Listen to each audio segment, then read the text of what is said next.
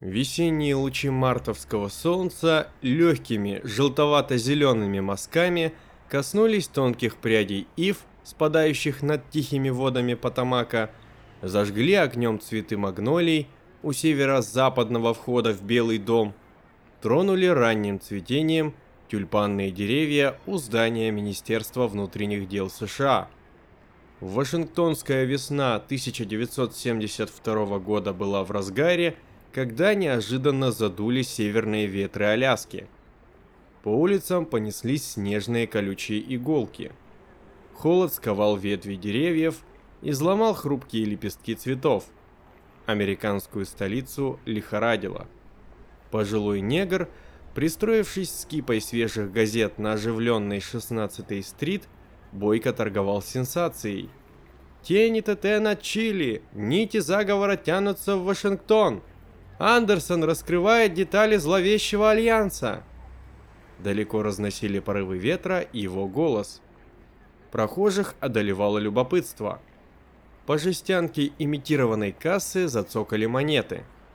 Кипа газет таяла на глазах, а в толпу летели все новые сообщения. Конфиденциальные документы из сейфов ИТТ. Кто заправлял тихой дипломатией? Вашингтон лихорадило. И не только от зябкой путаницы межсезонья. Лихорадило от громкого политического скандала, взбудоражившего Белый дом, Капитолий, Государственный департамент США, печать и телевидение, да, собственно говоря, и всех американцев, оказавшихся осведомленными о тайных интригах американского концерна-гиганта International Telephone and Telegraph, ИТТ, против чилийского народа и его избранника президента Сальвадора Альенде. Переданные в печать известным американским журналистом Джеком Андерсоном копии секретных документов ИТТ сыграли роль детонатора, вызвавшего взрыв общественного негодования. Сенсация, доставшаяся вашингтонской публике, стремительно обрастала подробностями безапелляционного вмешательства ИТТ во внутренние дела суверенного государства. Вспоминались и давние проделки концерна, который на протяжении ряда лет ловко обходил препоны антитрестовского законодательства, стремительно наращивал свою мощь, невзирая на экономические невзгоды в мире капитала и жесткие рамки конкуренции, строил свое благополучие на коррупции, спекуляциях, сотрудничестве с диктаторскими режимами и на жесточайшей эксплуатации трудящихся. Это была цитата из брошюры серии «Владыки капиталистического мира» под названием «Тайные тропы ИТТ». А с вами Бородатый Барт, и сегодня мы продолжим нашу серию выпусков про историю крупнейших корпораций планеты. В этот раз мы поговорим про International Telephone and Telegraph, ИТТ, телефонную компанию, впоследствии ставшую крупнейшим конгломератом, объединившим в себе сразу несколько отраслей экономики.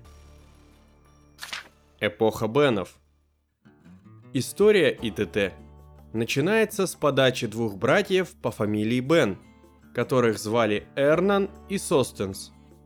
Предприимчивые ребята планировали заниматься бизнесом и начали с торговли сахаром на острове Пуэрто-Рико – Увидев большой потенциал в активно развивающейся отрасли связи, братья покупают телефонную компанию Клара Пуэрто-Рико. Следующей добычей братьев становится кубинская телефонная компания. Во время Первой мировой войны Состенс служит в войсках связи в американском экспедиционном корпусе. Из армии он возвращается с идеей создания большой международной компании – которая будет способна потеснить мировые монополии в области связи. На тот момент это были компании Siemens, Ericsson и AT&T.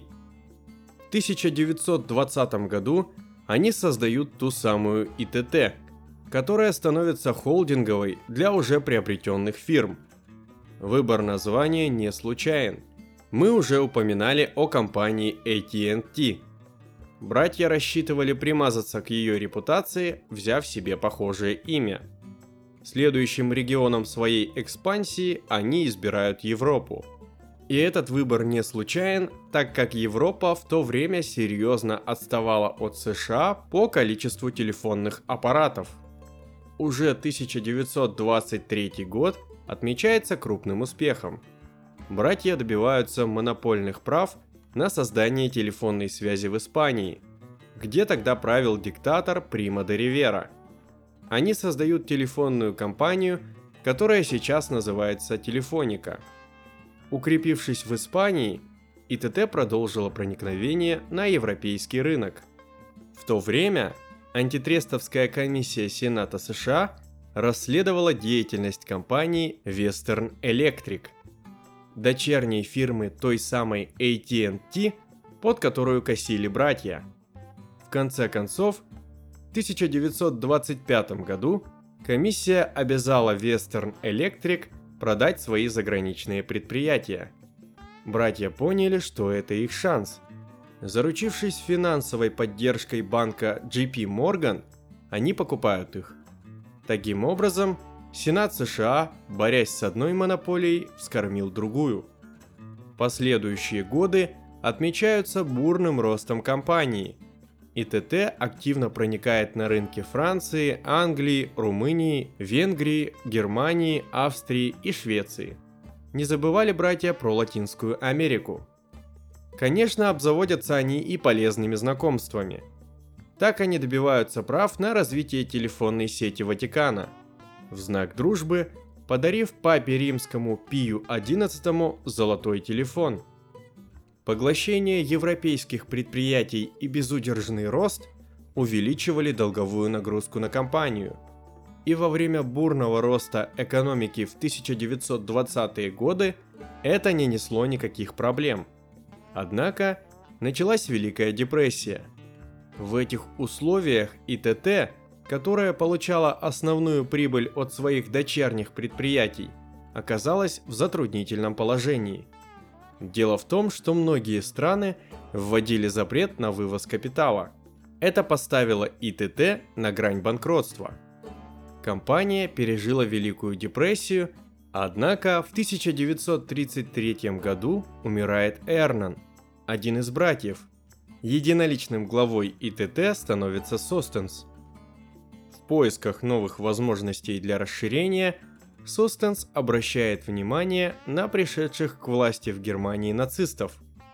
Уже в августе 1933 года происходит деловая встреча Гитлера, Состенса Бена, как главы ИТТ, и Генри Мана, представителя ИТТ в Германии – Встреча проходит удачно и ИТТ находит в Германии влиятельных помощников в лице немецкого банкира, члена СС и известного спонсора нацистской партии Курта фон Шрёдера и юриста Герхарда Вестрика, являвшегося приближенным Иоахима Риббентропа, министра иностранных дел нацистской Германии. Приобретая полезные знакомства, ИТТ стали получать солидные преференции – в Германии у ИТТ была дочерняя фирма Лоренц, которая занималась производством радиоаппаратуры, радиолокационных систем, систем прицеливания и шифровального оборудования для немецкой армии. В придачу данное предприятие владело акциями фирмы Фокке Вульф, которая поставляла немецкой армии военные самолеты. Кроме того, в руках ИТТ были акции фирмы Signalbau, которая также занималась производством средств связи для немецкой армии. Важным событием отмечена весна 1940 года, когда вышеупомянутый Герхард Вестрик прибывает в США. Спонсором и организатором его визита выступила ИТТ. Целью поездки были деловые переговоры с американскими промышленниками – в США Вестрик посещает вечеринки и банкеты, где продвигает идеи, что Англия скоро падет, и это откроет новые возможности для сотрудничества США и Германией. 26 июня 1940 года, через день после падения Германии, с помощью спонсоров Вестрик устраивает праздничный прием в известном нью-йоркском отеле класса люкс Waldorf Astoria Нью-Йорк. На этом банкете засветились представители таких компаний, как General Motors, Ford Motor Company, Underwood и, конечно же, ITT. Единственная из перечисленных компаний, с которой слушатели могут быть незнакомы, это Underwood. Она занималась производством печатных машинок. Однако, о планах Вестрика прознает британская разведка Ми-6 и сливает информацию прессе. В прессе начинают выходить статьи, где Вестрика называют неофициальным послом Гитлера. Американские промышленники тут же прерывают с ним все контакты, и Вестрик возвращается в Германию. Во время войны он будет руководить делами дочерних компаний ИТТ в Германии – и сможет уберечь их от национализации. Таким образом, несмотря на то, что уже разгорелось пламя Второй мировой войны, ИТТ продолжала вести дела в Германии. Единственная неудача компании была связана с национализацией ее дочерней фирмы румынским диктатором Ионом Антонеску. Но ИТТ отчасти смягчила эту неудачу, получив от него компенсацию – Работая в Германии, ИТТ не оставалась пассивной и на американском рынке. В 1942 году в исследовательской лаборатории ИТТ в штате Нью-Джерси была изобретена весьма ценная противоторпедная система защиты для американских и союзнических судов. Однако, война подходила к концу и стало понятно, что Германия ее проиграет. Уже в 1944 году Состенс приезжает в Европу с целью проинспектировать предприятие ИТТ. После поражения Германии он восстанавливает работу заводов Фоки, Вульф и Лоренс, которые теперь поставляют средства связи в американскую армию. К тому же, ИТТ добивается от американского правительства выплаты за ущерб от военных действий нанесенный предприятием ИТТ в Германии. В конце концов, США признают предприятие американской собственностью и компания получает компенсацию. Важные события в жизни компании происходят в 1945 и 1946 году, когда в Испании и Аргентине национализируются дочерние компании ИТТ. Однако ИТТ и здесь не остается в накладе, получив компенсацию. В то же время компания безвозвратно теряет предприятия в ГДР и Венгрии.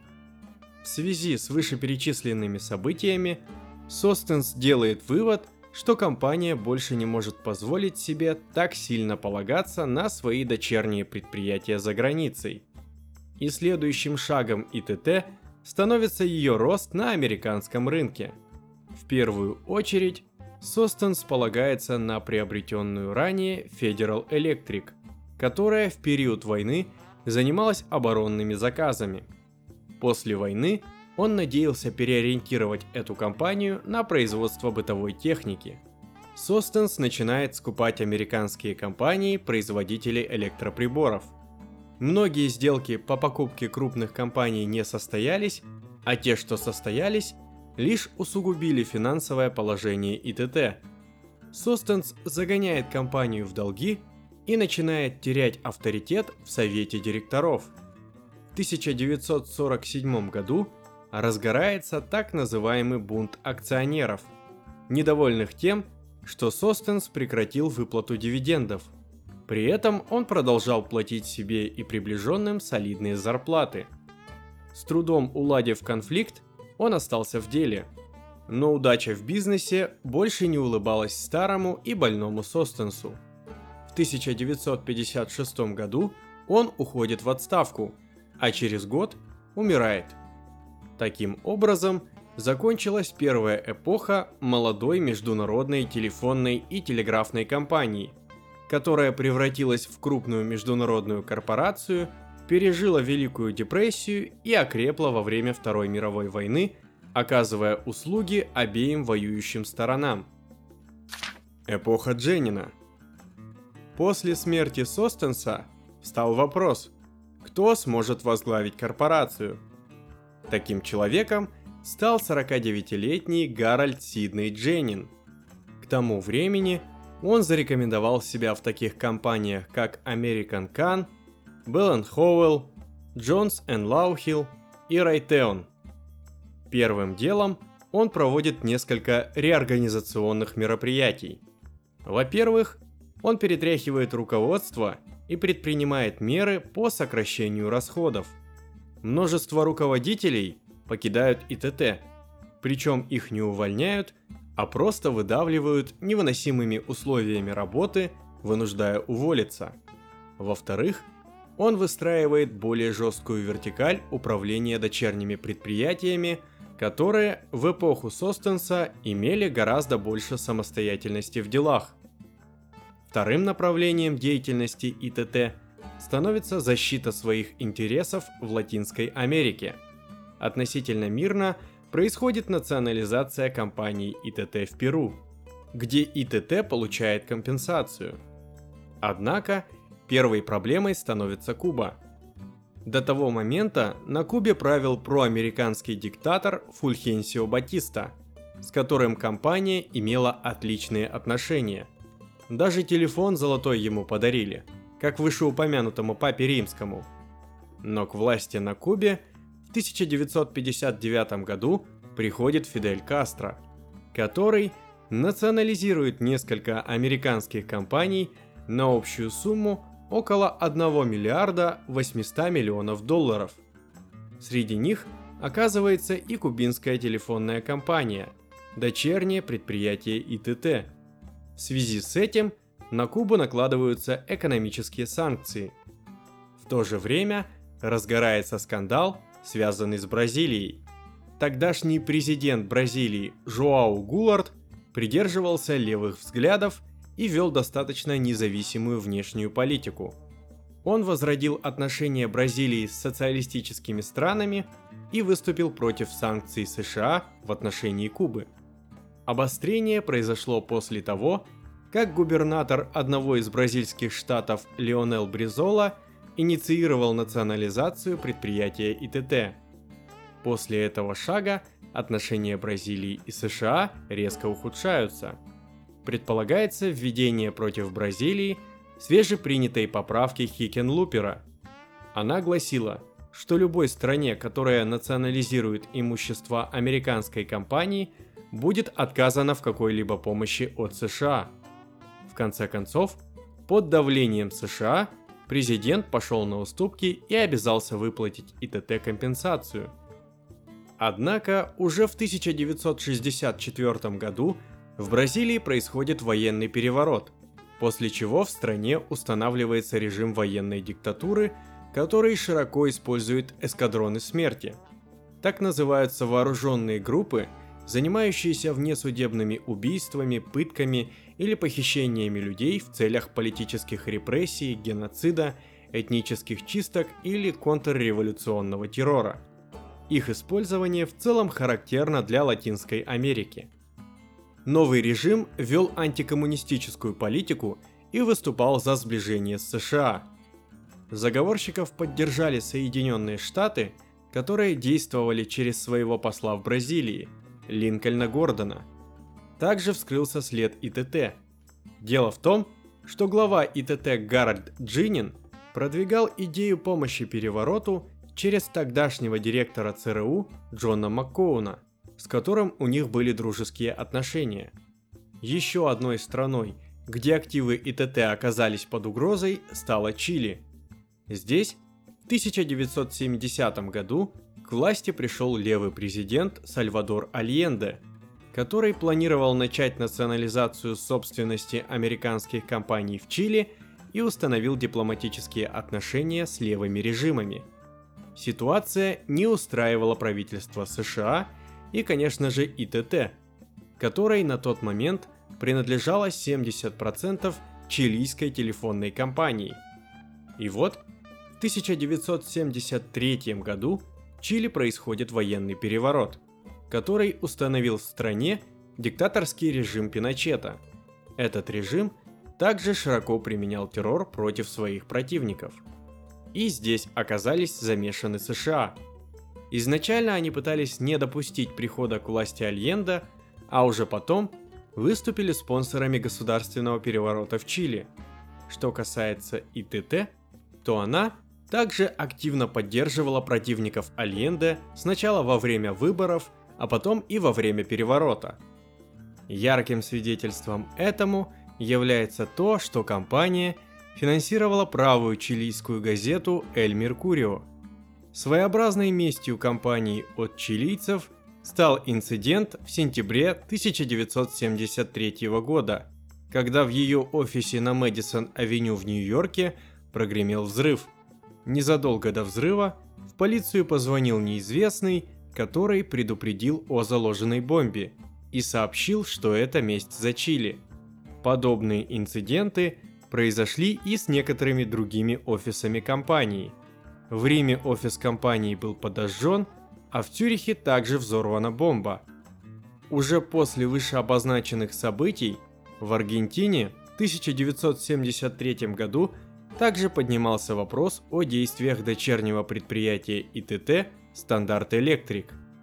Дело в том, что в 1968 году ИТТ смогла подписать весьма выгодный контракт с аргентинским правительством – Существенно завышая цены за свои услуги по развитию в Аргентине телефонной связи, Стандарт Электрик пользовалась в стране привилегиями местной компании. Она получала хорошие кредиты. Когда у общественности стали возникать вопросы, руководство государственной компании Entel, которая отвечала за развитие телекоммуникаций в Аргентине, старалась всячески замолчать подробности сделок – и не дать прокуратуре и счетной палате провести расследование. Таким образом, мы видим, что компания рьяно принялась защищать свои интересы в Латинской Америке путем коррупционных схем, как в Аргентине, а также приходу к власти диктаторских режимов, как в Бразилии и Чили, которые подавляли оппозицию и ориентировались в своей внешней политике на США – Третьим направлением деятельности Дженнина на посту главы ИТТ становится продолжение курса на усиление позиций компании на американском рынке, который был начат еще с Остенсом. Дженнин исходил все из той же логики. Дочерние фирмы ИТТ за границей тяжело контролировать и легко потерять. Однако, в отличие от Состенса, Дженнин берет курс на покупку предприятий из самых разных отраслей экономики, тем самым создавая из ИТТ межотраслевой конгломерат предприятий. Начиная с 1963 года ИТТ скупает огромное количество фирм. Всего считается, что за период правления Дженнина 1959-1979 годы ИТТ присоединила к себе 350 компаний. Наиболее значимыми приобретениями этого периода были Avis Incorporated, прокат автомобилей, Continental Baking Co., хлебопекарная промышленность, Sheraton Corporation of America, отели, Grinnell Corporation, торговые автоматы и продукты питания, Bob's Merrill, издательство, Levitt Homes, строительство, Izan Oil Company, нефтепродукты, W. Atlee Burpee Company, семена, Pennsylvania Glass Co., производство стекла, Abbey Life, британская страховая компания, Canon, производство кабелей и разъемов, Kellogg Switchboard and Supply Company, оборудование для телефонной связи. И так далее. Вместе с тем, не стоит думать, что ИТТ прекратила экспансию в другие страны. Например, в Британии ИТТ покупает компанию Colster Brands, которая является производителем теле- и радиоаппаратуры. Тем самым она прочно закрепилась на британском рынке. В конце концов, благодаря приобретениям, оборот компании существенно вырос, и она прочно закрепилась в первой десятке клуба 500 списка самых успешных компаний по версии бизнес-журнала Fortuna. Однако возникли и небольшие проблемы.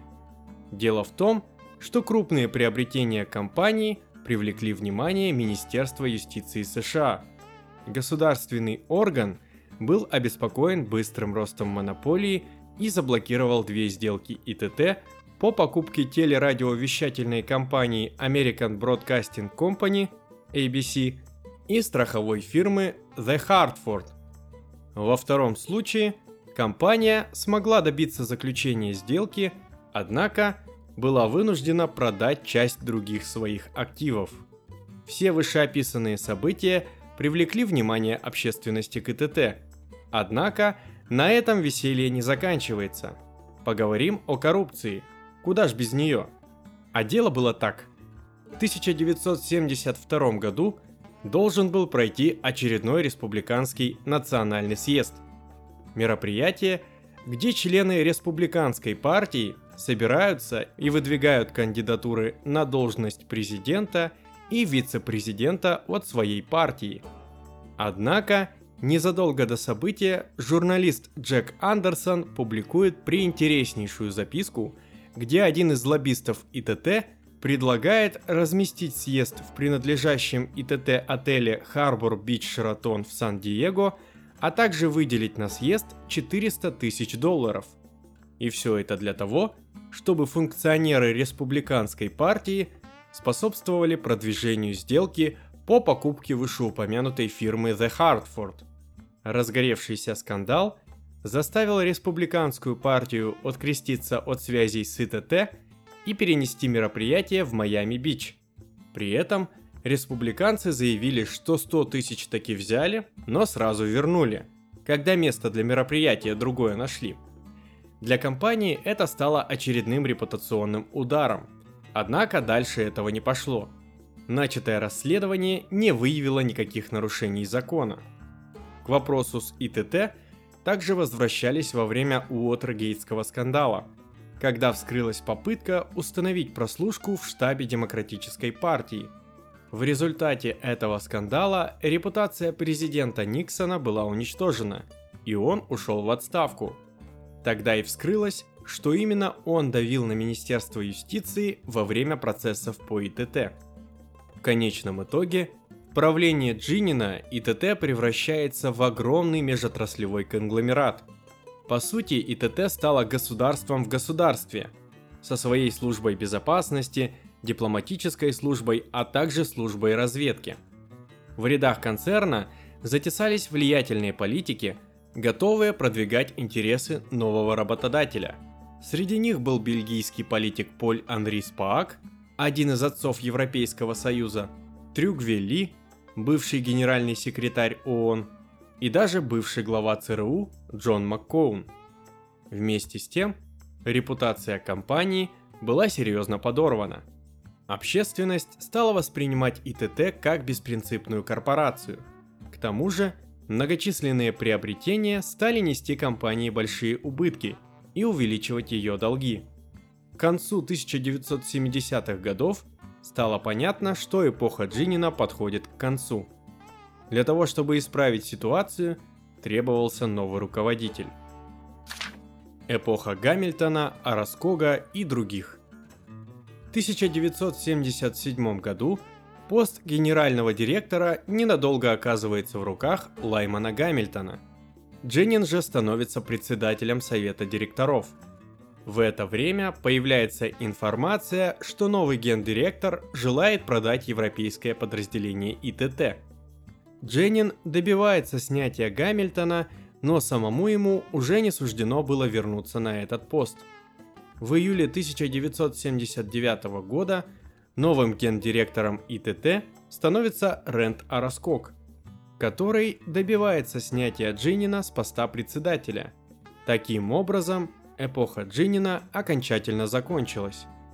Новый генеральный директор заявляет, что ИТТ должна вернуться к своим телекоммуникационным корням и конкурировать на внутреннем рынке США с AT&T. Но этому мешали огромные долги компании – Пытаясь избавиться от них, Араскок начинает активно распродавать дочерние предприятия.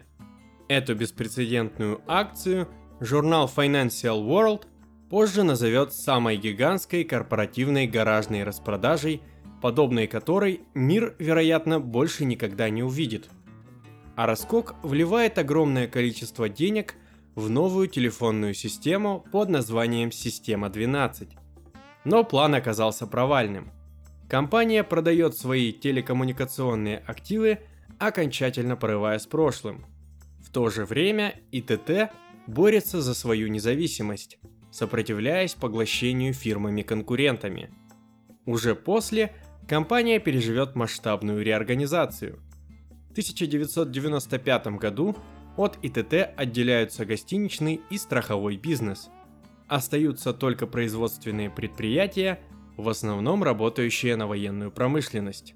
Вместе с тем, компания покупает несколько фирм по производству насосного оборудования, автомобильных комплектующих и разнообразных товаров оборонного назначения. В 2011 году ИТТ переживает еще одно разделение. А уже в 2015 покупает компании по производству комплектующих для космической отрасли, тормозных систем для автомобилей, а также комплектующих для железнодорожного транспорта. Она все еще обладает огромными финансовыми ресурсами и имеет множество дочерних предприятий в Северной Америке, Азии, Европе и Латинской Америке. Итог.